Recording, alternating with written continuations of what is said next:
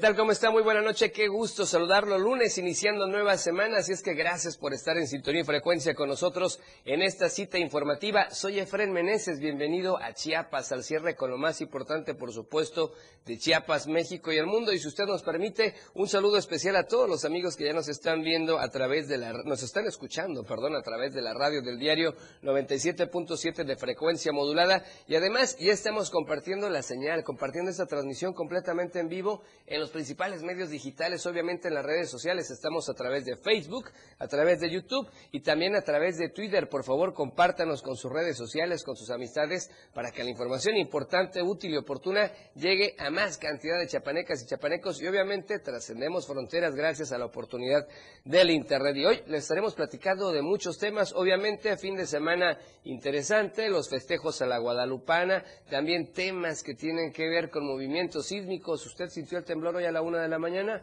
Bueno, le estaremos platicando de estos datos y más. Así es que comenzamos porque lo que ahora es noticia, mañana ya es historia. Esto es Chiapas al cierre.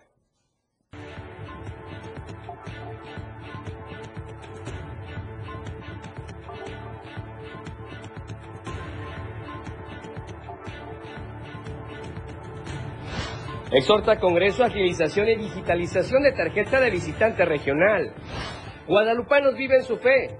Pese a pandemia hubo festejos, le daremos los detalles. En panorama nacional, alertan por cinco medicamentos falsificados. En panorama internacional, muere primera persona por Omicron en Reino Unido, dijo Boris Johnson. En tendencias y noticias en redes sociales, hashtag convoy versus mal del puerco, hashtag amor en custodia y hashtag huelga en la luna son los temas esta noche. Lo que hoy es noticia, mañana ya es historia. Esto y más este lunes en Chiapas al cierre.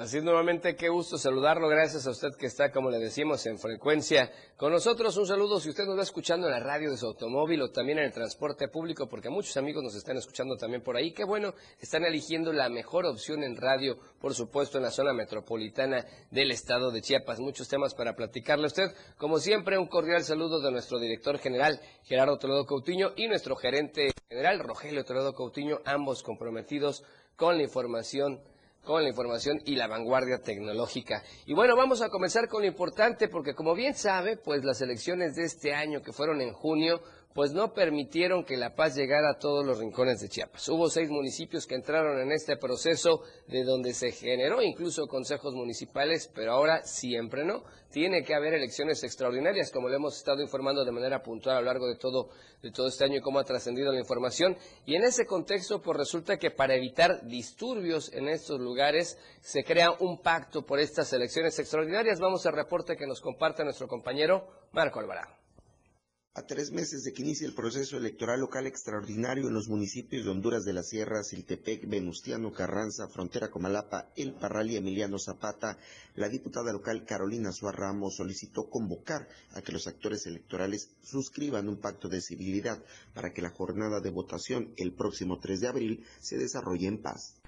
Debemos privilegiar que el ejercicio efectivo del sufragio sea bajo el respeto a la ley, sin anteponer algún interés personal sobre el de la ciudadanía.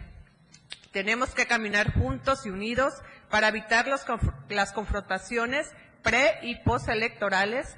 Por ello se requiere el acompañamiento interinstitucional y el esfuerzo entre los partidos políticos, los poderes públicos, incluidas desde luego las autoridades electorales y la ciudadanía. Que estamos a tiempo a fin de tener una jornada electoral que abone al desarrollo de los municipios y con toda la legitimidad necesaria para que los resultados sean aceptados en beneficio de las y los chiapanecos, evitando que los recursos que se van a erogar sean en vano. Es conveniente mandar un mensaje claro en ese sentido, con el propósito de propiciar en la contienda electoral local extraordinaria venidera el respeto a los principios de legalidad, tolerancia, equidad y convivencia pacífica y por ende una democracia plena. En dicho acto se pretende que participen también los poderes judicial y ejecutivo para que sean testigos y se proceda a generar un conversatorio interinstitucional de buenas prácticas en torno a las elecciones extraordinarias que se van a desarrollar en el año 2022. Para Diario de Chiapas, Marco Antonio Alvarado. Así es un llamado importante y realmente esperemos que en estos municipios sí pueda trascender la paz, la armonía, el diálogo, la comunicación y obviamente lleguen a feliz término porque se necesita obviamente esa gobernabilidad en cada uno de los lugares del Estado. Y cambiamos de tema, le preguntábamos al empezar si usted había sentido el sismo de la madrugada. En lo personal, nosotros no lo sentimos, pero mucha gente sí, y es que fue un sismo de 5.7 grados en la escala de Richter y fue percibido precisamente en la madrugada a la una de la mañana con tres minutos para ser específicos en territorio chapaneco y también en parte de Guatemala. El temblor tuvo epicentro a 13 kilómetros del noroeste de Motocintla allá en la Sierra Mariscal de Chiapas, donde pobladores, escuche usted, reportaron que el movimiento telúrico se sintió por unos 15 segundos y sacudió a esa población aledaña con Guatemala. El sismo no solo fue percibido en esa localidad, también usuarios, por ejemplo, de San Cristóbal de las Casas publicaron a través de distintas redes sociales que habían sentido el movimiento de la tierra. En otros lugares como Tapachula, ciudadanos también reportaron la sensación del movimiento del suelo, lo que puso en alerta a las familias de la frontera sur. El sismo trascendió en Guatemala, principalmente en el casco urbano de San Marcos y otras ciudades como Tecunumán y Malacatán donde los pobladores salieron a las calles como una medida preventiva. Desde hace más de un año, escuche usted, un sismo no tenía como epicentro el municipio de Motocintla, porque, por lo que resultó pues sorpresivo para los habitantes de esa región montañosa de Chiapas. Las autoridades de protección civil han hecho un llamado constante a mantener la calma durante este tipo de fenómenos naturales, así como, como colocarse en puntos seguros y concretos como las estructuras de las puertas y entradas a recámaras o salas, ya que son las que más soportan en caso de existir derrumbes en las viviendas. Por fortuna, no se reportaron daños materiales y solo la eventualidad que quedó en un simple susto por la madrugada. Y como le decíamos, este fin de semana pues también fue muy emotivo, sobre todo para los feligreses católicos, porque eh, se festejó a la Virgen Morena de Tepeyac y muchos guadalupanos y guadalupanas vivieron su fe. Vamos al reporte de Marco Alvarado. Los creyentes guadalupanos no dejaron pasar este 12 de diciembre sin acudir al recinto mariano que se ubica en esta ciudad, siguiendo los protocolos sanitarios. Solo el domingo más de cuatro mil personas acudieron a la iglesia de Guadalupe, según las primeras estimaciones, ya sea para dar gracias por conservar la salud, para pedir por la recuperación de algún enfermo o dar seguimiento a una manda prometida. Así fue como algunos de los creyentes vivieron este día tan importante en el calendario católico mexicano. Así es. Platíquenos eh, desde qué hora se alistó y para venir el día de hoy. La verdad era como a las 11 de la mañana y para venir a hacer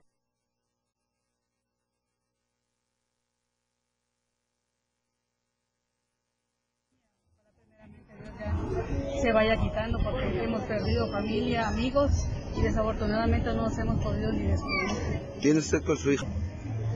¿Es la primera vez que viene? No, cada año venimos.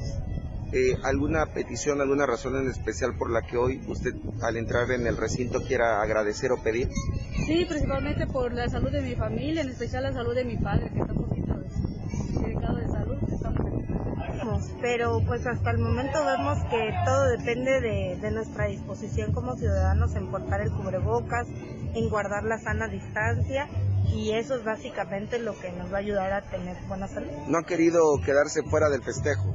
No, eh, realmente vemos que pues ya casi todo se está activando y tenemos que continuar tomando las medidas necesarias porque ya todos estamos trabajando. Entonces, la fe es parte de esto también. Muchas gracias. Me permite para, para quiero mostrarles a esta familia y la playera. ¿Se mandaron a hacer playeras? Las, adquirimos aquí en la parroquia. ustedes son personas eh, guadalupanas, de, tradición guadalupana. Así es, así es. Este, inclusive participamos en los grupos de, la misma parroquia desde muy pequeños. nuestros papás también nos los inculcaron y pues también queremos que nuestra niña. ¿Qué sintieron cuando dijeron, sabe qué, otra vez por segundo año no va a ser una celebración como se acostumbra? Pues duele un poquito porque pues está uno eh, con ese deseo de que llegue el día como tu cumpleaños, que lo esperas con mucha ansia, pero pues también dentro de nuestra conciencia sabemos que es lo mejor para, para todos, para que el día de mañana podamos festejarlo como, como se debe. Para Diario de Chiapas, Marco Antonio Alvarado. Y precisamente también como ya es una gran tradición, la familia del Diario de Chiapas honró, honró, no, honró perdón, a la Virgen de Guadalupe.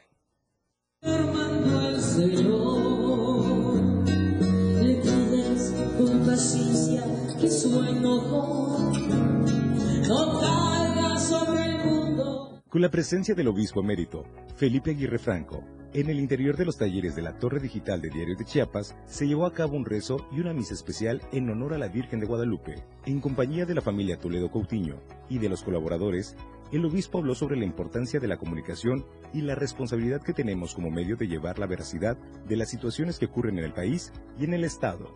Debidamente empleados, son de gran ayuda para la humanidad, ya que contribuyen en gran medio, en gran medida a que pueda acudirse en socorro de las personas cuando se presenta alguna necesidad. Entre cohetes y música de marimba, como ya es una tradición, año con año, la algarabía fue parte de las celebraciones eclesiásticas al concluir la Sagrada Misa, de todo el personal administrativo, impreso, TV Multimedia y la radio del diario. En palabras alusivas, el presidente del corporativo Diario de Chiapas, Gerardo Toledo Coutinho, agradeció la presencia del obispo emérito y expresó con suma sinceridad el tiempo que ha ofrecido el clérigo, ya que desde sus inicios ha sido parte del crecimiento de esta casa editorial, siendo pieza importante de las páginas impresas con escrito de su propia autoría.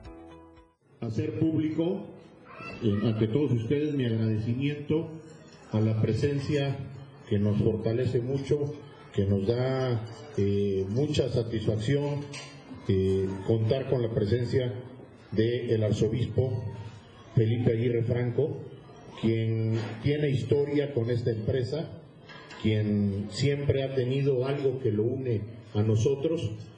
En lo personal, comparto la satisfacción de decir que él hace más de cuatro décadas, yo apenas naciendo, él estaba ya cortando el listón inaugural en lo que eran las instalaciones de Carretera Villaflores del diario de Chiapas y hoy que nos visita, que está con nosotros, que comparte este momento de reflexión, este momento de dar gracias a la Virgen María, a la Virgen de Guadalupe, y que nos permita también eh, bendecir estas instalaciones, eh, que conozca hacer el recorrido y que conviva en este momento con nosotros. De verdad, Monseñor, muchísimas gracias. Se lo apreciamos de todo corazón, le damos las gracias, le pedimos a Dios que lo siga bendiciendo que lo siga siempre teniendo como una gente tan cercana, tan unida a todos los chiapanecos y gracias por su presencia, nos fortalece mucho, te lo digo de todo corazón sinceramente, gracias por su presencia, gracias por disponer de su tiempo, de su espacio para acompañarnos y estar acá con la gran familia del diario Chiapas, usted hoy ya conoce, ha visto crecer, ya es en la parte multimedia, ya es la parte de la radio del diario y usted siempre será una persona muy bienvenida en este medio de comunicación. Con información de Javier Mendoza, Diario de Chiapas. Tiempo del primer promocional y regresamos con más información, por supuesto, acá en Chiapas al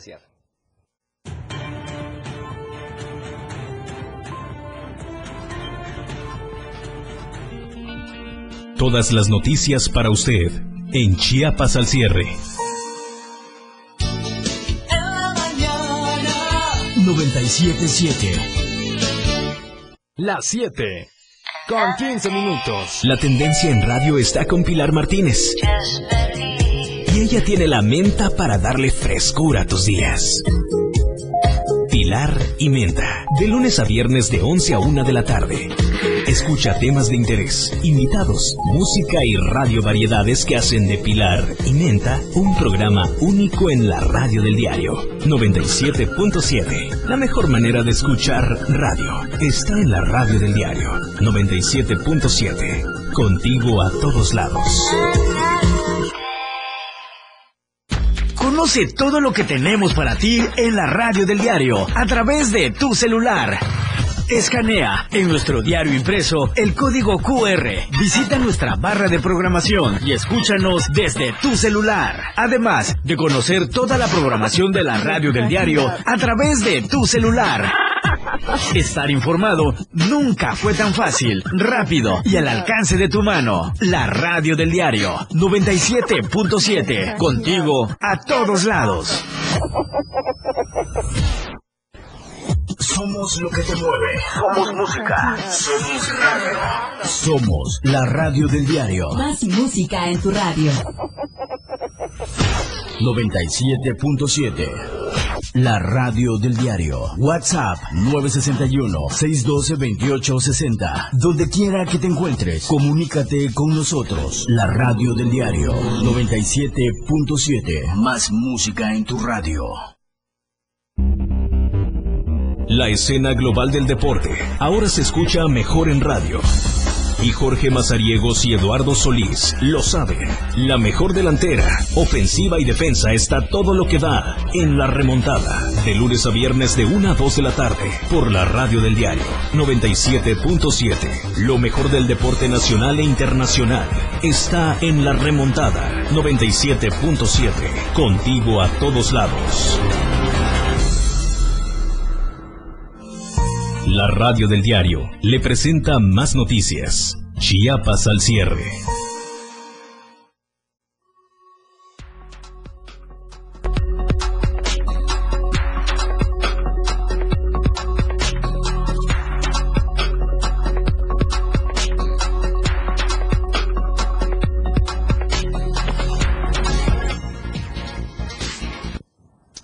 Bueno que sigue con nosotros y por supuesto muchísimas felicidades a todas, a todas las lupitas de manera especial, si usted me permite, un abrazo y una felicitación también a mi esposa, que también ayer estaba en el Día de sus Santos, así es que muchísimas felicidades. Y hoy me dicen por ahí que también es Santo de Lucías, así es que mi hija, la más pequeña también, Ana Lucía, felicidades. Y si usted quiere mandar mensajes de saludos, también lo puede hacer obviamente a través de las redes sociales completamente en vivo. Es un noticiero, pero estamos también interactuando y comunicándonos con ustedes, así es que muchísimas felicidades a las lupitas, quienes tenemos la dicha de tener también, también en casa. Y vamos con más información y vamos a reportaje de la semana. Y esto es importante, preste la atención.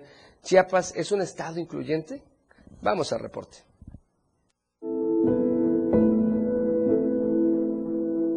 De acuerdo al Censo Población y Vivienda 2020, en Chiapas hay un universo de 670.314 personas con alguna limitación o discapacidad donde alrededor de 275.348 hombres y mujeres tienen complicaciones para caminar, subir o bajar usando sus piernas. En México, en uno de cada cuatro hogares habita una persona con alguna discapacidad. En el país hay más de 21 millones de personas con alguna discapacidad y o limitación. La encuesta nacional sobre discriminación, ENADIS 2017 del INEGI, el 16.7% de la población de 18 años y más en Chiapas declaró haber sido discriminada por algún motivo o condición personal. Asimismo, la ENADIS apunta que las principales problemáticas de las personas con discapacidad son las inadecuadas calles, instalaciones y transportes que limitan su movilidad y la falta de oportunidades para en está en un 30%. Además, la encuesta nacional de discriminación 2017 señala que el 13.7% de quienes tienen 18 años y más y viven con alguna discapacidad les ha sido negada la atención de la salud. Al 8.3% se les negó la atención en alguna oficina de gobierno. Al 15.1% le fueron negadas becas u otros programas sociales del gobierno. Al 6.5% le fue negada la oportunidad de seguir estudiando y al 7.1% la posibilidad de trabajar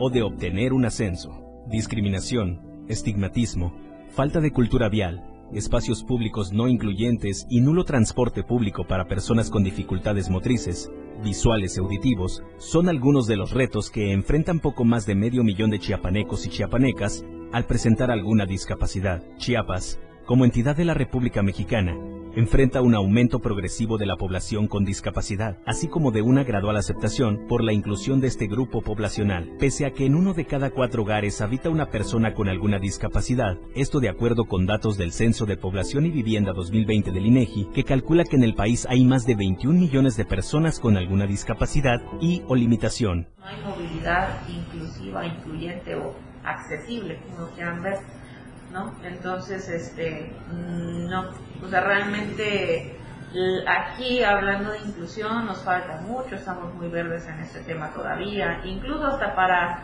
dirigirte a una persona con discapacidad, seguimos usando el término discapacitado, invidente, sordomudo. Para Karen, cada ruta es una aventura llena de aprendizaje. Confiesa que rodar por el centro y colonias de su ciudad, Tuxtla Gutiérrez, no es nada fácil de llevar, por estar rodeada de caminos carcomidos por la corrupción, la intolerancia y la discriminación. Ni discapacitada, ni lisiada, ni activista. Karen Koch Ferrer Aquino se define como una más de la sociedad, como una ciudadana mexicana con derechos y obligaciones como el resto de sus amigos que se movilizan en sillas de ruedas por las calles y avenidas de la capital chiapaneca, porque ninguna sociedad debe incluir a ninguna persona, sino hacerlo parte de sí mismo. Confiesa que a temprana edad y tras adquirir el síndrome de Guillain-Barré y perder toda movilidad motriz, aprendió el significado de lo que es el rechazo y la estigmación social, acción que la ha encausado a exigir y a visibilizar la discriminación hacia las personas con alguna discapacidad en Chiapas. Como enlace estatal de Movimiento de Personas con Discapacidad en Chiapas, PCD, Karen Koch, considera que en la entidad aún falta mucho por hacer en materia de inclusión e igualdad social, dado a que la aceptación a ello aún se encuentra en proceso de aprehensión. En cuanto a la movilidad, Karen recuerda que al cumplirse el primer aniversario de la extinción del conejo bus en Tuxtla, el único que brindaba oportunidad de movilidad a personas en silla de ruedas, dejó sin la posibilidad de traslado a este grupo de la sociedad, quienes en noviembre del 2020 expresaron su descontento a la Secretaría de Movilidad y Transporte, SMIT, ante esta decisión que no fue razonada en su beneficio. Cuando se quitó lo del proyecto del Conejo Bus, que ya estaban detenidas las unidades, bla, bla, bla, lo que quieran, ¿no? Y pues nos dijeron eh, en Secretaría de Movilidad y Transporte, bueno, esto se está haciendo porque viene nuevo, un nuevo proyecto, ya con unidades, ajá, ya con unidades adaptadas para ustedes, y nos enseñaron los modelos y toda la onda, ¿no? Y dijimos, pues ojalá y así sea. Pero cuando quitaron el conejo, no se pusieron a pensar en las personas con discapacidad, que algunas, que muchas o pocas, se mueven en el conejo bus porque hay, un, hay cuatro unidades adaptadas, sí. ¿no?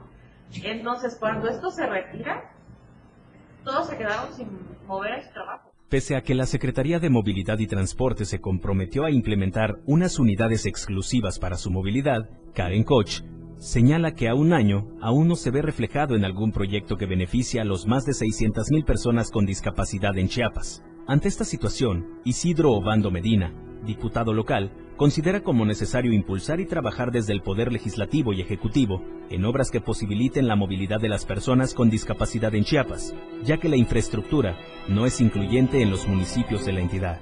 Falta infraestructura para que se muevan los discapacitados motrices. Hay un reto ahí enorme, no solo en Tuxtla, insisto, sino en las ciudades grandes de nuestro estado, Tapachula, San Cristóbal, Comitán, eh, y pues todos tenemos que abonar a que haya eh, cada vez más servicios para, para todos, incluidos los discapacitados. En el caso local, Marcelo Toledo Cruz, diputado de Morena de la 68 legislatura del Congreso del Estado, detalla que esta situación se deriva de la poca atención que ha puesto al tema en materia educativa. Educación a los ciudadanos y más conciencia a nuestras autoridades. Eh, a veces decimos son leyes para todos, son leyes de aplicación general, todos somos iguales, somos un gobierno demócrata, pero a veces no pensamos en esos grupos que son más sensibles, como son las personas con discapacidad. Hace unos días leíamos, por ejemplo, que el municipio de Tuxtla puso una especie de ciclovía y, hace unos días estamos viendo imágenes donde el transporte público, por ejemplo, se está brincando esas ciclovías y no la respetan. Se quejan de que era, es muy lento el tráfico actualmente por esas ciclovías pero si tú transitabas en horas picos por esa zona, los señores de los colectivos, los señores de cualquier transporte público utilizaban la banqueta para que puedan ellos avanzar. Eh, en, en, ese caso específico del tema de las personas con discapacidad, creo que nos hace falta mayor educación y más conciencia. De esta manera, es como actores políticos y de la sociedad llaman a interesarse e informarse sobre la discapacidad, para generar más empatía con respecto a lo que es la inclusión y aportar así a la construcción de un Chiapas mejor.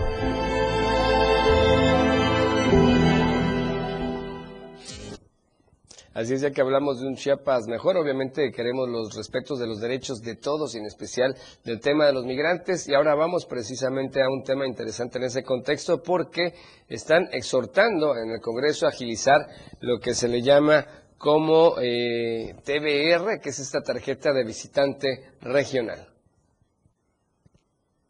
Que la frontera sur con Guatemala es una región importante para el desarrollo económico del estado de Chiapas y México, la 65 legislatura de la Cámara de Diputados presentará este martes 14 de diciembre un punto de acuerdo para que el Instituto Nacional de Migración agilice los trámites relacionados con la tarjeta de visitante regional y así los extranjeros centroamericanos que deseen visitar México cuenten con las garantías para poder hacerlo.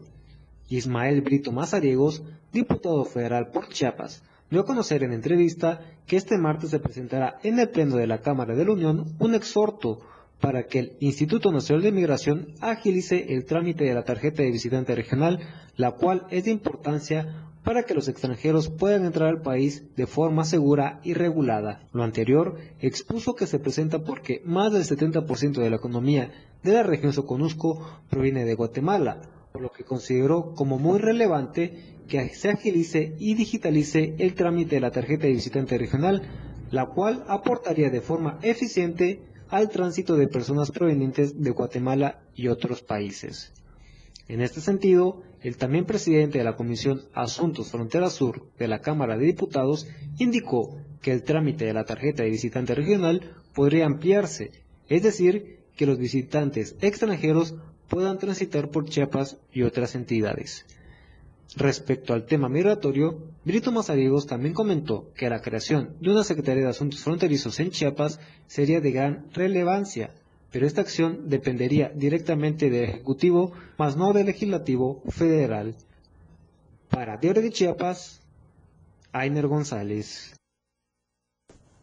Bien, ya que estamos hablando del tema de los migrantes, bueno, resulta que en los últimos tres meses, escuche usted, el Instituto Nacional de Migración cesó a varios de sus agentes y mandos por la pérdida de confianza que tuvieron en varios incidentes. Y esto tras una investigación sobre múltiples denuncias de, corrupción que existían, esto a instrucción expresa de gobierno federal. Resultado de esto fueron cesados, por ejemplo, Eric Michel Morales, así como el subrepresentante de la zona norte, que corresponde a Palenque, que es Francisco Echeverría.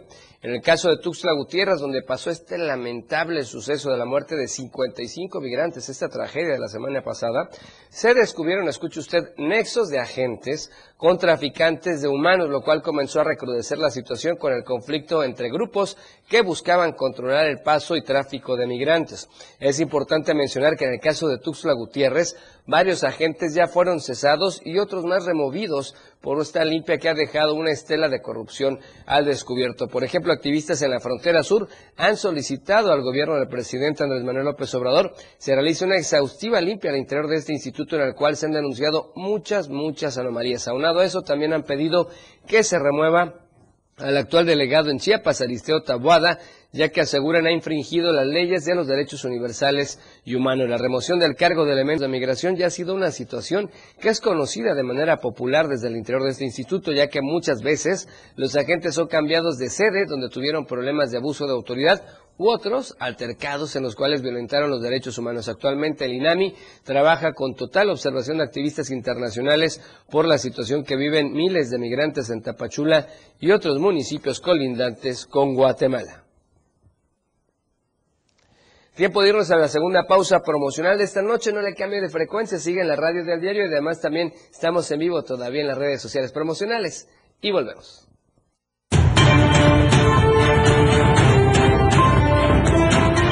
Quédese con Chiapas al cierre. 97.7. La radio del diario. Más música en tu radio. Lanzando nuestra señal desde la torre digital del diario de Chiapas. Libramiento Surponiente 1999. 97.7. Desde Tuxtla Gutiérrez, Chiapas, México. XHGTC, la radio del diario. Contacto directo 961-612-2860. Cabina 961-612-2860. Escúchanos también en línea. www.diariodechiapas.com Diagonal Radio. 97.7. La radio del diario. Más música en tu radio.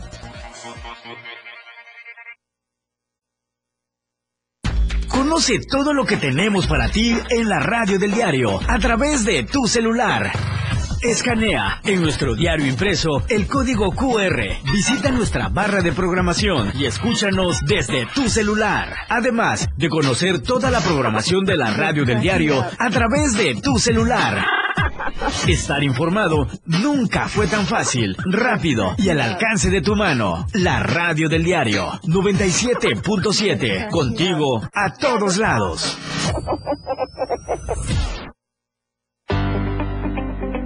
La mejor manera de estar informado está en Chiapas a diario.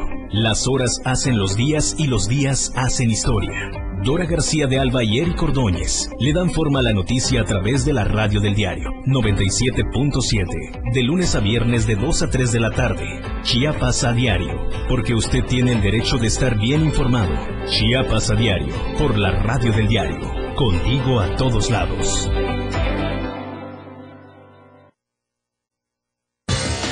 Todos los sucesos que hacen una noticia, una historia, una denuncia, las encontramos día con día en la calle y Felipe Alamilla las reúne para que su voz tenga eco. El espacio en radio para que su denuncia sea escuchada. Denuncia pública. De lunes a viernes de 10 a 11 de la mañana. Por la radio del diario 97.7. Contigo a todos lados.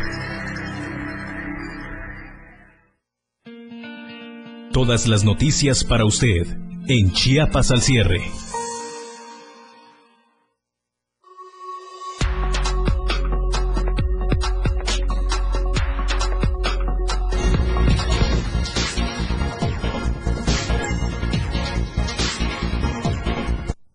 Gracias por continuar con nosotros y vea que todavía está la gente tratando de entender la tragedia que ocurrió la semana pasada con migrantes y resulta que estuvo a punto de ocurrir otra tragedia más. Y es que cientos de migrantes, mayoría, la mayoría de ellos haitianos, permanecen varados a orillas del libramiento sur allá en Tapachula lo que representa un inminente peligro de ser víctimas de accidentes ante la constante circulación de tráileres y vehículos que circulan a alta velocidad. Estamos viendo las fotografías de cómo a plena orilla de carretera ellos están ahí acampando, tratando de descansar en lo que definen que hacen con su futuro. En esta carretera que es utilizada por los camiones de carga para evitar circular por la mancha urbana de Tapachula, los extranjeros siguen a la espera de ser atendidos por las autoridades migratorias que los enviaron, por cierto, ellos los enviaron a ese punto para realizar el padrón de personas que recibirán el permiso de tránsito por México. Sin embargo, en el punto no hay señalamientos, lo que complica la visibilidad de los extranjeros, principalmente en las noches, cuando en el sector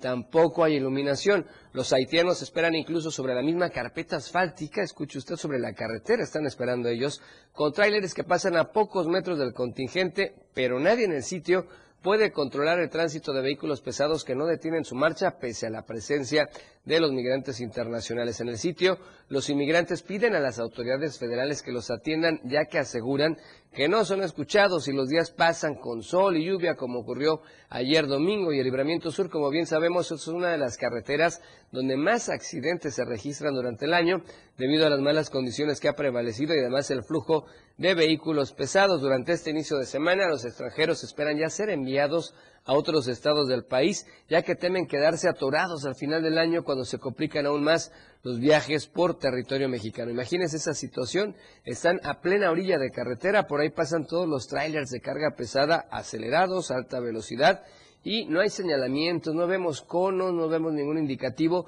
para prevenir que tengan que reducir la velocidad y obviamente esto podría terminar en otra tragedia. Y vamos a otro tema que también tiene que ver con la seguridad porque resulta que los detectores infrarrojos se suman a la corrupción.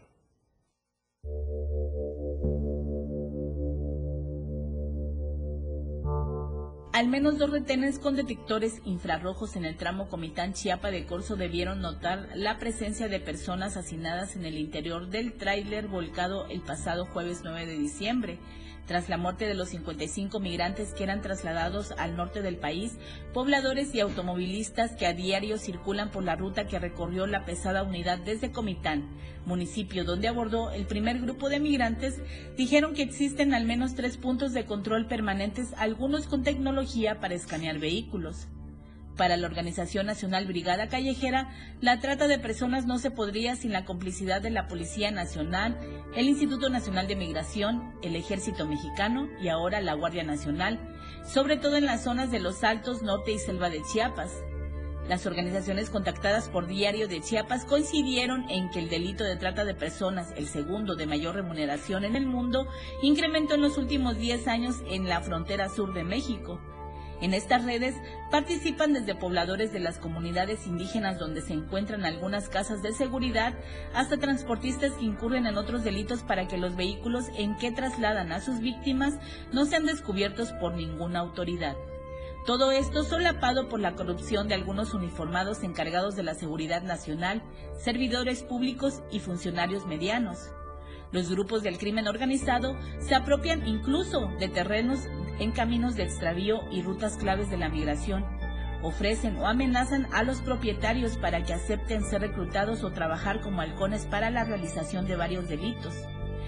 Es un problema sistemático que ahora se visibiliza y luego será olvidado, agregó el comité Digno Ochoa con base en los Altos de Chiapas y coincidió, junto con las demás organizaciones, que será difícil erradicar este problema si se evaden las responsabilidades desde ahora. Por eso también aquí es importante recalcar que este vehículo no había cruzado ninguno de los puestos de revisión que se tiene para rescate de migrantes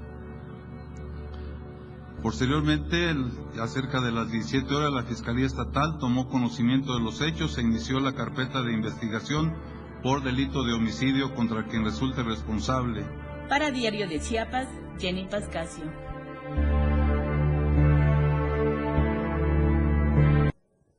Bien, y vamos con más temas precisamente que tienen que ver con la cuestión de la migración y debido a la falta de capacidad para su refrigeración, escuche usted, lamentablemente varios de los cuerpos de los 55 migrantes muertos en el accidente ocurrido el jueves en la autopista Chiapa de Corso, Tuxtla Gutiérrez, tuvieron que ser trasladados a municipios de la costa, así lo informó Luis Manuel García Moreno, secretario de Protección Civil Estatal. Otras fuentes aseguraron que los cuerpos fueron llevados a Pijijiapan y Tonalá, ubicados en la costa del estado, ya que la morgue de la capital solo tiene capacidad para 14 cuerpos. García Moreno agregó que 20 de los 106 extranjeros que resultaron lesionados ya fueron dados de alta desde el sábado de diferentes hospitales y el Instituto Nacional de Migración los llevó a un hotel cuyo nombre y ubicación dijo ignorar.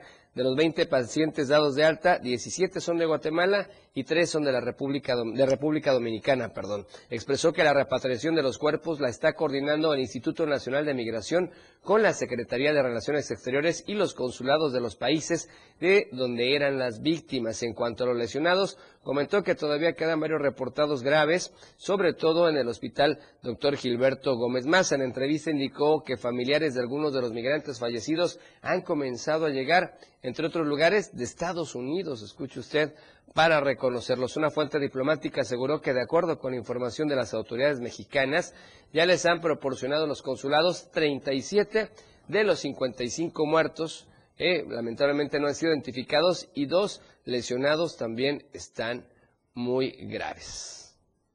Y bueno, también resulta que en ese contexto, pues el Instituto Nacional de Migración informó, escuche usted, que uno de sus agentes fue retenido y golpeado mientras trasladaba con, con, otros compañeros a 11 migrantes centroamericanos en la localidad de El Carrizal, acá en Tuxtla Gutiérrez. Esto fue alrededor de la una de la tarde cuando fue interceptada en una calle de la comunidad la camioneta del Instituto Nacional de Migración con 11 personas migrantes provenientes de El Salvador, uno de Nicaragua y uno más de Honduras. Esto se explicó en un comunicado. La dependencia ya presentó la denuncia contra quienes resulten responsables por la comisión de lesiones al personal del Instituto Nacional de Migración y lo que derive de este hecho. Incluso condenó las agresiones registradas en contra de la gente que llevaba a cabo el rescate de personas migrantes de origen centroamericano. Se dijo que la gente y sus compañeros efectuaban la identificación de los migrantes extranjeros como parte de las acciones enmarcadas en la Estrategia Nacional para atender el flujo migratorio y el tráfico de personas. Cambiamos de tema y resulta que eh, hoy por la mañana el diputado federal Ismael Brito Mazariegos sostuvo un encuentro con medios de comunicación y defendió el nuevo plan energético del presidente Andrés Manuel López Obrador. Apenas el presidente, pues el pasado viernes, perdón, el presidente afirmó que hay temas de la reforma energética en lo que su gobierno no va a ceder, a pesar de sostener reuniones con empresarios. En ese sentido, Brito Mazariegos acusó a la oposición de frenar el desarrollo del país en la materia. Escuchemos lo que dijo el diputado federal.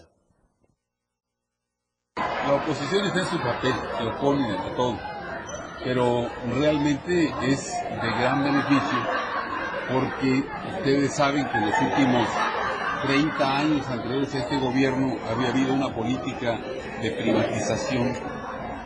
Prácticamente se habla de 1.500 empresas privatizadas que eran del gobierno que dentro de ellas precisamente está la Comisión Federal de Electricidad, que no queremos que siga la suerte que, que siguió en España, por ejemplo. De tal suerte que este gobierno, el gobierno de Andrés Manuel, está planteando recuperar la soberanía nacional, soberanía energética, y parte de ello es que sea el propio gobierno que tenga el dominio de la mayoría de eh, las acciones de la, de la Diputado. Bien, y vamos con más información que tiene que ver con otros temas porque eh, con el compromiso firme hacia las tareas fundamentales de protección, conservación y difusión, el centro INA en Chiapas culmina el 2021 ya con la apertura de ocho zonas arqueológicas y tres museos cuyas condiciones del semáforo epidemiológico han permitido su reapertura bajo la nueva normalidad.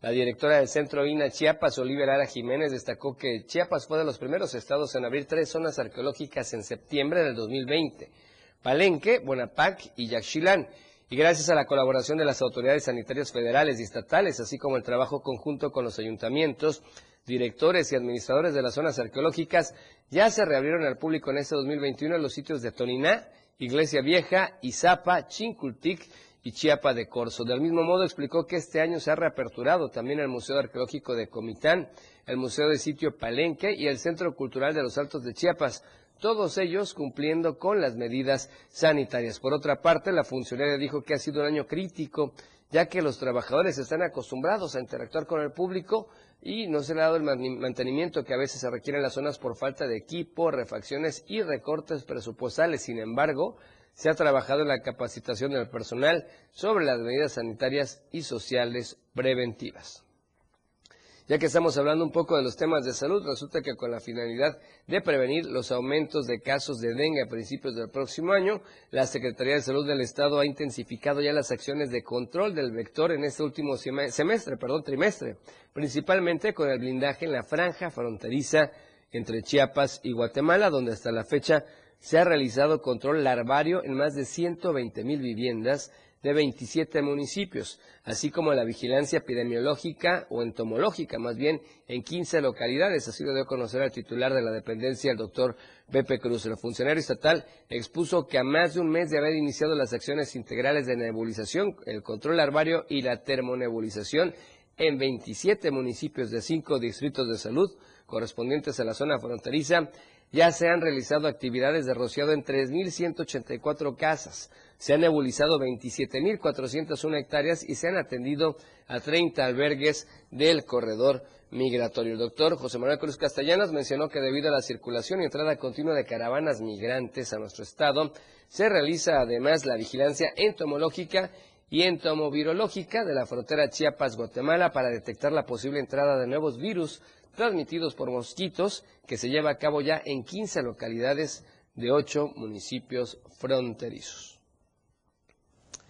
Tiempo de irnos al tercer corte promocional, el último de esta noche, y regresamos con información que tiene que ver con el COVID-19, la nota roja, nacional, internacional, tendencias y mucho más acá en Chiapas al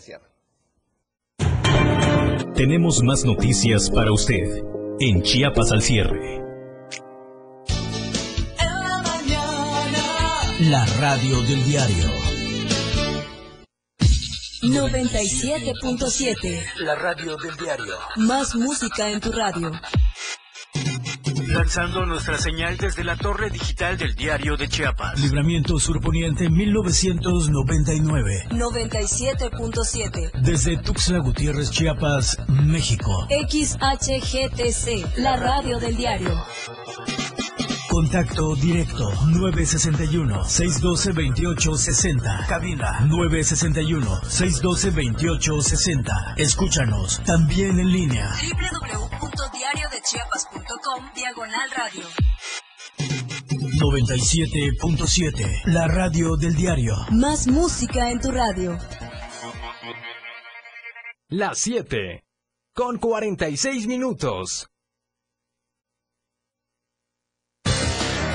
Los sucesos que hacen una noticia, una historia, una denuncia, las encontramos día con día en la calle y Felipe Alamilla las reúne para que su voz tenga eco. El espacio en radio para que su denuncia sea escuchada. Denuncia pública. De lunes a viernes de 10 a 11 de la mañana. Por la radio del diario 97.7. Contigo a todos lados. La radio tiene una nueva frecuencia. Hoy la radio es la radio del diario, lanzando toda nuestra señal desde Tuxtla Gutiérrez, Chiapas, e invadiendo la red en www.diariodechiapas.com diagonal radio. Más música, más programas, más contenido. La radio es ahora 97.7, contigo a todos lados.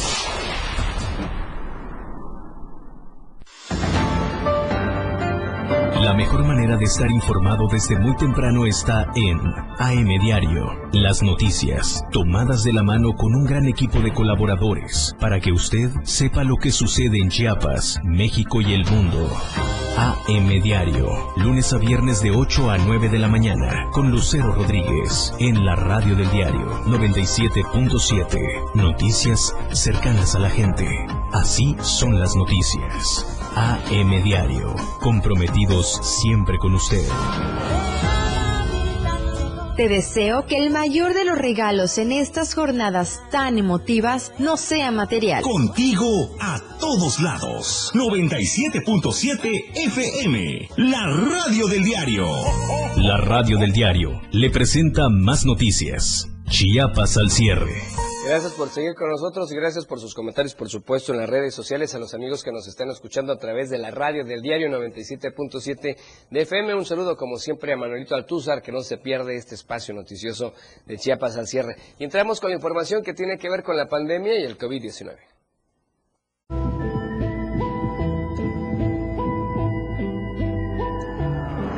COVID-19. Y vamos al mapa con la última actualización de la Secretaría de Salud. La buena noticia es que afortunadamente siguen eh, los números de fallecimientos registrados solo en 1072. Ya llevamos más de un mes, afortunadamente, sin un deceso más en Chiapas por el COVID-19, o a menos de manera oficial, es lo que se sabe. En total llevamos 18.537 casos confirmados en el día 757 de la pandemia, y los casos nuevos se presentaron de la siguiente manera. Tuxtla Gutiérrez con tres, San Cristóbal y Tapachula con dos, mientras que Cacahuatán y Comitán presentaron un caso nuevo en las últimas 24 horas. Vamos a esperar en unos 15 días a ver cuáles son los resultados después de las festividades a la Virgen del Tepeyac este fin de semana. Vimos en muchísimos lugares de Chiapas peregrinaciones, movimientos normales como que si no hubiera pandemia, no con los cuidados adecuados, así es que esperemos que todos afortunadamente estén bien. Ya que estamos hablando de los temas de salud, el Instituto Mexicano del Seguro Social invitó a seguirlo contra el COVID-19, pero además también para vacunarse contra la influenza en esta temporada invernal. El IMSS en Chiapas continúa con esta aplicación de las vacunas contra la influenza estacional, campaña que inició el pasado 3 de noviembre y que concluirá el próximo 31 de marzo del 2022. La meta es inmunizar al menos a un 70% hasta el 31 de diciembre. ¿Qué le parece si escuchamos a Eduardo Núñez Robelo, que es director de la Unidad de Medicina Familiar número uno del IMSS acá en Chiapas? El Instituto Mexicano del Seguro Social hace la invitación a toda la ciudadanía a que acudan a los puestos de vacunación que se encuentran en todas las unidades de medicina familiar, en los macrocentros, en los horarios de 8 de la mañana a 6 de la tarde. Acudamos a vacunarnos porque es la manera que podemos abatir el proceso infeccioso de la influenza, que es una enfermedad respiratoria aguda que se incrementa con este cambio climático. Ahí está la invitación y también, bueno, pues resulta que sigue la campaña No me confío y uso cubrebocas. Por ejemplo, ahí en Tapachula el ayuntamiento mantiene esta campaña constante en las plazas comerciales de la ciudad con la intención de aminorar la cadena de contagios por el COVID-19. A través de la Dirección de Prevención de Riesgos Sanitarios de la Secretaría de Salud, se reforzaron las brigadas que recorren los negocios para corroborar o exhortar a los encargados o propietarios para que cumplan con las normas sanitarias dispuestas y evitar contagios del virus respiratorio. En cumplimiento a las instrucciones de la presidenta municipal, Rosa Irene Urbina Castañeda, las brigadas verifican en los comercios establecidos que se respete el uso de cubrebocas entre clientes y trabajadores, tapetes sanitizantes, dispensador de gel antibacterial y la toma de temperatura corporal, además de evitar aglomeraciones, sobre todo ante la cercanía ya de las fiestas navideñas y de fin de año. Las acciones, como bien sabemos, tienen esta finalidad de evitar una cadena de contagios, sobre todo por la llegada de la nueva cepa que es la de Omicron, donde por cierto más adelante le daremos ya los datos porque ya empiezan los primeros fallecimientos por esa nueva variante. Ya que estamos hablando precisamente del COVID-19, se tiene una alta expectativa para continuar creciendo en el sistema educativo del estado de Chiapas y sobre todo para tener un impacto a favor de la comunidad estudiantil. Así lo dio a conocer Ángel Paulino Canul, presidente de la Comisión Ejecutiva de la sección 40 del CENTE en Chiapas.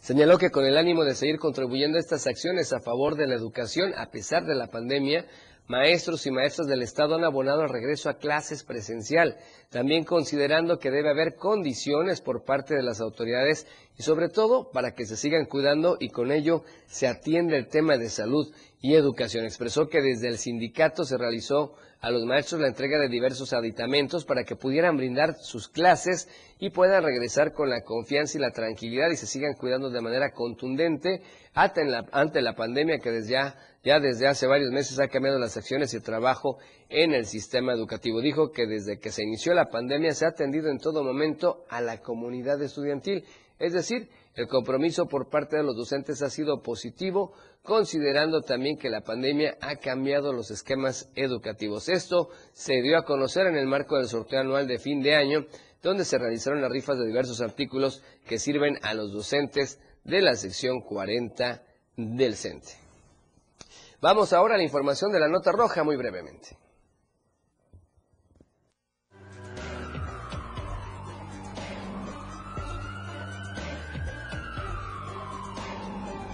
La Roja, el diario de Chiapas. Precisamente entramos con esta información y vea, lamentablemente una persona fue asesinada a balazos en la colonia 26 de octubre y en Suchiate. Sobre este hecho sangriento se supo que aproximadamente a las 0030 horas de este lunes, es decir, en la madrugada de este lunes, reportaron al centro de mando C5 emergencia allá en Suchiate, en la décima calle de la colonia 26 de julio, donde habían asesinado a balazos a una persona supuestamente de origen centroamericano. Al lugar acudieron elementos policíacos quienes localizaron el cuerpo de una persona del sexo masculino que vestía playera de color verde y short de color azul.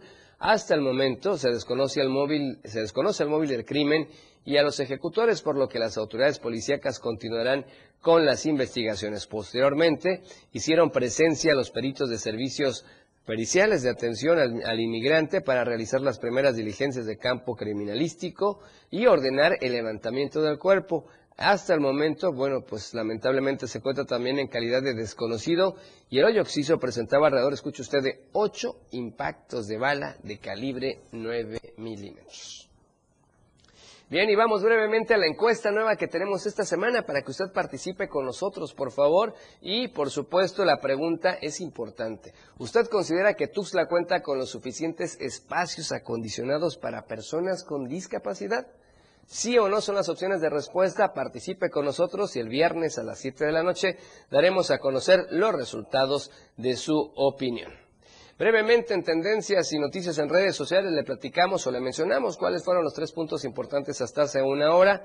Todos temas ligeros, temas triviales de hoy lunes calentando motores apenas. El primero de ellos, Convoy contra mal del puerco, obviamente muchos han sufrido esto, se dice que ocurre después de comer, quienes tienen esa oportunidad, porque muchos tenemos que trabajar y tenemos que seguir con el ritmo, pero bueno, convoy versus mal del puerco. Otro tema, amor en custodia, sigue esta novela causando revuelo, así es que mucha tendencia a esa hora, amor en custodia nuevamente, con el punto número dos.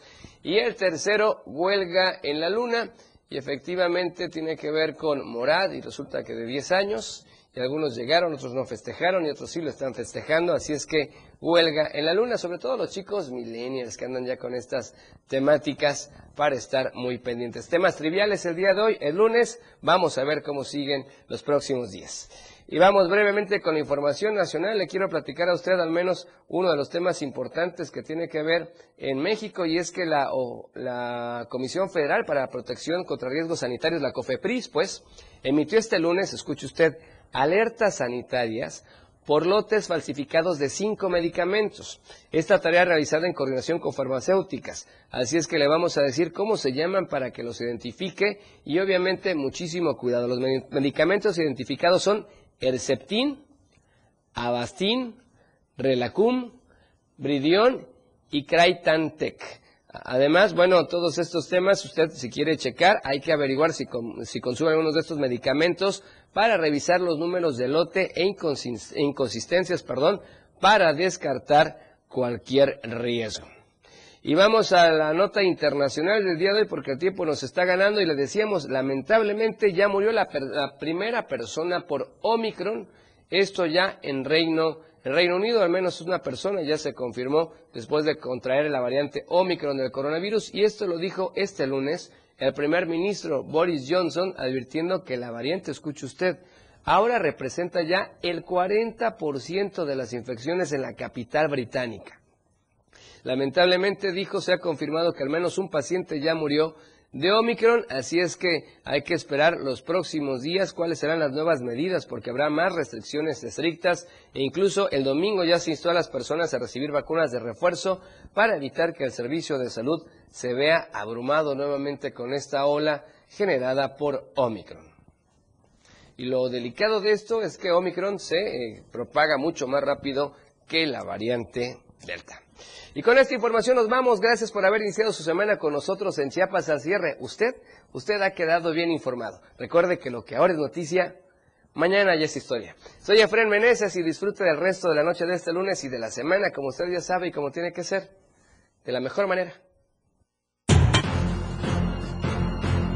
Cada día es importante describir una nueva historia. Y al caer la noche también hay noticias. Chiapas al cierre. La información que usted desea escuchar por la radio del diario 97.7. Las 7 con 58 minutos. Ahora la radio tiene una nueva frecuencia. 97.7. Hoy la radio es la radio del diario, lanzando toda nuestra señal desde Tuxtla Gutiérrez, Chiapas, e invadiendo la red en www.diariodechiapas.com diagonal radio. Más música, más programas, más contenido. La radio es ahora 97.7, contigo a todos lados.